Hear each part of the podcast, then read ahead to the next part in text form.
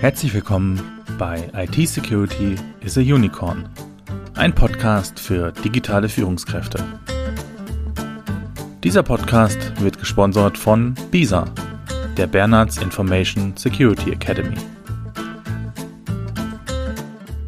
Die meisten Menschen, die diesen Podcast hören, fahren wahrscheinlich gerade Auto oder sie sind es zumindest schon.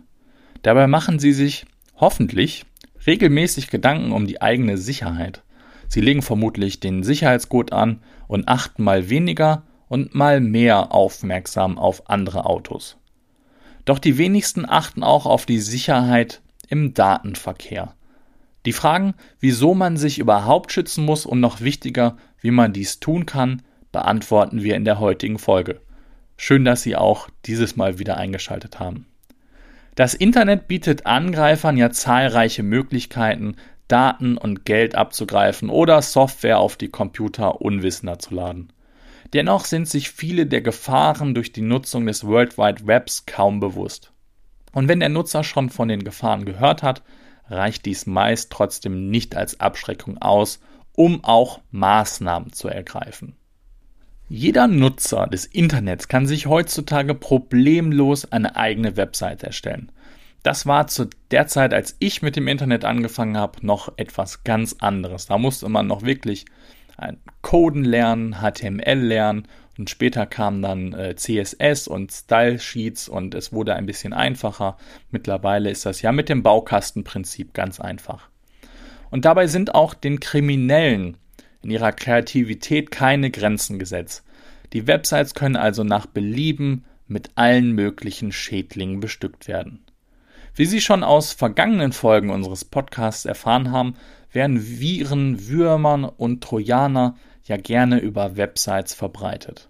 Und dabei ist es für den Nutzer leider oft schwer zu erkennen, ob eine Website Schadsoftware enthält oder nicht. 2012 zum Beispiel wurden massenhaft PCs durch gefälschte Streaming-Seiten für die damalige EM mit Schadsoftware infiziert. Und die EM steht ja auch jetzt schon wieder vor der Tür und da sollten Sie auf jeden Fall besonders gut aufpassen, wenn Sie solche Streaming-Seiten besuchen. Bei solchen Streaming-Seiten, auch wenn Sie Filme oder Serien streamen wollen, und ich spreche jetzt nicht von irgendwie Netflix, Amazon Prime, Disney Plus und The Zone oder wie sie alle heißen, sondern von Streaming-Seiten, die Sie in, im Internet einfach so finden, wenn Sie nach Streaming, Filme und so weiter googeln. Auf solchen Seiten wird den Nutzern oft vorgegaukelt, dass ein Videoplayer für den gewünschten Film oder für irgendetwas anderes heruntergeladen werden muss. Und akzeptiert der Nutzer dann diesen Download, dann werden häufig Viren und Trojaner auf dem PC geladen, wodurch dieser im schlimmsten Fall nicht mehr nutzbar ist. Viele dieser illegalen Streaming-Seiten verdienen auf diese Weise ihr Geld. Aber auch Phishing wird gerne über Websites betrieben. Dabei werden oft vertrauenswürdige Websites nachgebaut, beispielsweise die eines bestimmten Zahlungsunternehmens wie PayPal oder eines Online-Anbieters wie Amazon.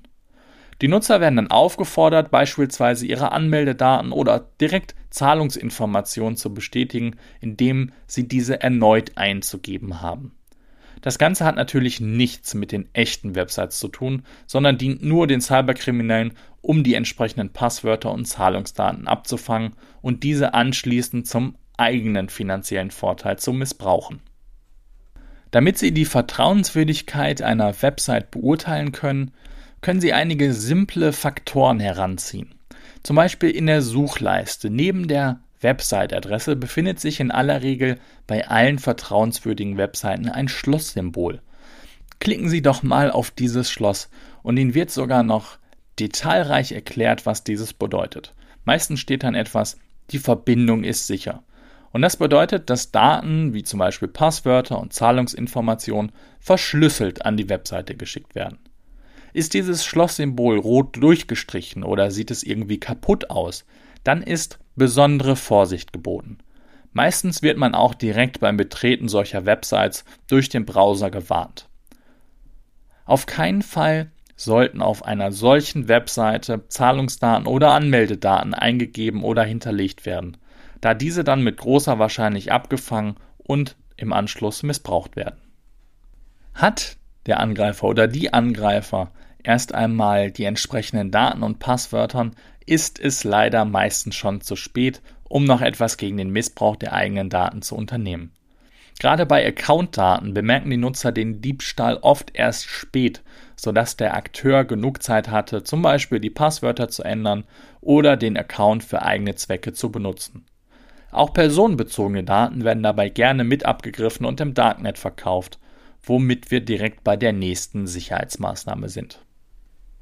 Sie sollten niemals einen Download von einer Webseite erlauben, der Sie nicht zu hundertprozentig vertrauen.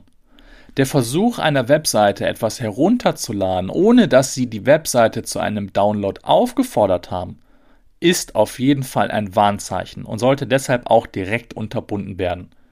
Der Download der meisten Schadsoftware muss nämlich vom Nutzer selbst bestätigt werden. Daher nutzen Sie diese Chance, um sich die Webseite noch einmal genauer anzuschauen und den Download im Zweifelsfall abzubrechen. Sollte die Webseite sich hingegen als vertrauenswürdig herausstellen, kann der Download immer noch erneut gestartet werden. Passen Sie grundsätzlich immer auf Ihre persönlichen Daten auf. Es mag zwar banal erscheinen, ob ein Akteur Ihr Geburtsdatum, Ihren Nachnamen oder Ihre E-Mail-Adresse kennt, aber je nach Absicht des Angreifers sind diese Informationen trotzdem sehr nützlich.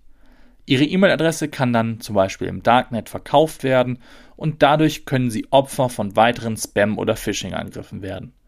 Manchmal sammeln Angreifer auch Daten über mehrere Wochen und manchmal sogar Monate bis hin in seltenen Fällen sogar Jahren, um sie irgendwann entweder gesammelt an weitere Angreifer zu verkaufen oder selbst bei Social Engineering Attacken gegen sie zu verwenden.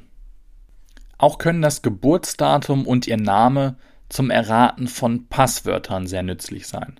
2019 nutzten rund 20 Prozent, also jeder fünfte der Deutschen, eine Kombination aus ihrem Namen und Geburtsdatum als Passwort. Somit ist es für einen Angreifer mit diesen Informationen sehr leicht, das benutzte Passwort zu erraten, wenn Sie ein solches Passwort benutzen und ihm diese Information, also Geburtsdatum, Name und so weiter, bereits gegeben haben. Daher gilt, gehen Sie vorsichtig mit Ihren personenbezogenen Daten um. Das macht es Cyberkriminellen auf jeden Fall schwerer, ihre eigenen Absichten durchzusetzen und schützt gleichzeitig ihre Privatsphäre und natürlich auch die Privatsphäre ihres Unternehmens. Zudem sei an dieser Stelle noch, auch noch einmal gesagt, Lügen ist nirgendwo so leicht wie im Internet. Benutzen Sie Ihre echten Daten nur, wenn diese auch wirklich relevant sind. Ansonsten erfüllen auch falsche Geburtsdaten oder eine extra angelegte ja, nennen wir sie Fake-E-Mail-Adresse, oft denselben Zweck. Auch um das Thema Passwörter sollten Sie sich Gedanken machen. Laut einer Umfrage aus dem Jahr 2019 benutzten nur 10% der Deutschen einen Passwortgenerator, um ihre persönlichen und dienstlichen Passwörter zu erstellen. Dabei sind Passwörter aus solchen Passwortgeneratoren nachweislich sicherer als selbst ausgedachte Passwörter. Häufig werden typische Zahlen und Buchstabenfolgen benutzt, die es Angreifern halt leicht machen, ihr Passwort zu erraten. Aus derselben Umfrage geht außerdem hervor, dass rund 60 Prozent ein Passwort für mehrere oder sogar alle Accounts benutzen. Dies ermöglicht dem Angreifer mit einem einzigen erratenen oder gestohlenen Passwort gleich viele oder alle ihre Accounts zu infiltrieren und für seine Zwecke zu missbrauchen. Daher benutzen sie eine Software wie zum Beispiel KeyPass, um ihre verschiedenen Passwörter verschlüsselt abzuspeichern und trotzdem auf dem Computer immer griffbereit zu haben. Auch wichtig, die Zwei-Faktor-Authentifizierung sollten Sie, wenn vorhanden, nutzen, da diese nur sehr schwer von Angreifern zu umgehen ist. Es gibt auch noch einige technische Maßnahmen, die beim Schutz im World Wide Web helfen. Halten Sie Ihren Browser und die dazugehörigen Sicherheitsprogramme immer aktuell um Sicherheitslücken schnell zu schließen und Angreifern so weniger Chancen zu bieten. Zudem empfiehlt sich die Nutzung eines VPNs, also eines Virtual Private Networks, damit Ihre IP-Adresse im Internet verschleiert ist und Sie somit anonym und damit auch sicher surfen können. Das war's mal wieder an dieser Stelle von diesem Podcast. Wir hoffen, Ihnen hat dieser Podcast gefallen. Bei Fragen, Wünschen oder Anregungen melden Sie sich gerne unter podcast.bisa-bonn.de. Wenn Ihnen der Podcast gefallen hat, dann freuen wir uns natürlich über eine Bewertung und wenn Sie beim nächsten Mal wieder einschalten.